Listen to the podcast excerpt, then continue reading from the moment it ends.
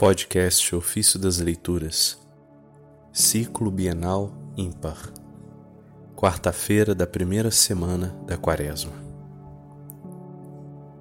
Somente a Deus é que devemos amar. Dos capítulos sobre a perfeição espiritual de Diádoco de Foticeia, Bispo. Quem ama a si mesmo não pode amar a Deus. Quem, pelo contrário, movido pelas incomparáveis riquezas do amor de Deus, não ama a si mesmo, esse ama a Deus.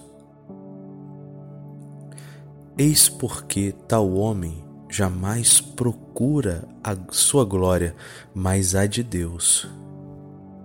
Pois quem ama a si mesmo procura a sua glória. Mas quem ama a Deus, ama a glória do seu Criador.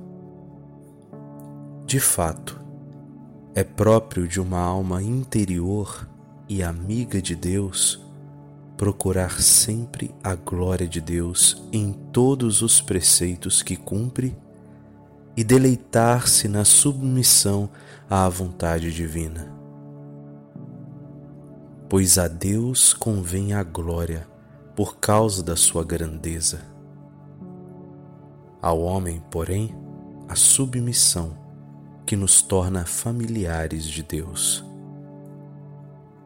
Quando procedemos assim, a nossa felicidade está na glória do Senhor. E a exemplo de João Batista, começamos a dizer continuamente: é necessário que ele cresça e que eu diminua. João capítulo 3, versículo 30.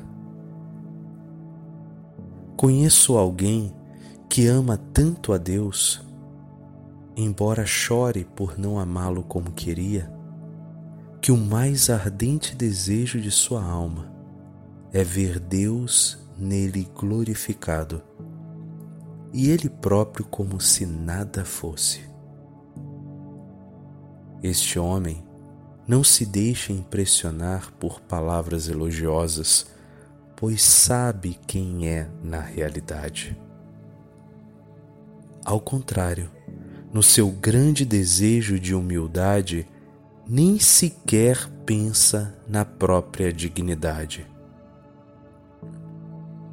Cumpre o serviço de Deus como prescreve a lei para os sacerdotes, mas no seu intenso desejo de amar a Deus, esquece a própria dignidade e esconde a própria glória no abismo de sua caridade para com Deus. Pelo seu espírito de humildade, não pensa em si mesmo, considerando-se apenas como servo inútil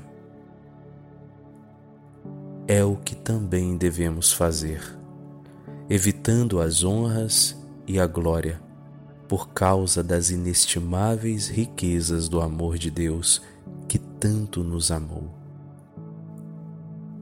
Quem ama a Deus no íntimo do coração é por Ele conhecido. De fato, o homem que experimenta no mais profundo da alma a caridade de Deus, é nesta medida que o ama. Aquele que, de, que, aquele que atinge essa perfeição deseja ardentemente que a luz do conhecimento divino penetre até o mais íntimo do seu ser, a ponto de se esquecer de si mesmo e de se transformar totalmente no amor de Deus. Aquele que chegou a esse ponto vive, sim, mas como se não vivesse.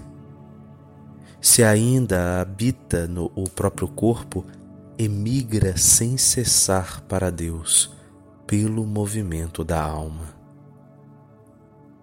O seu coração, inflamado pelo fogo da caridade, como por uma espécie de desejo irresistível, está tão unido a Deus e tão livre do amor próprio que pode dizer como apóstolo: Se acaso estivemos fora de nós, foi para Deus.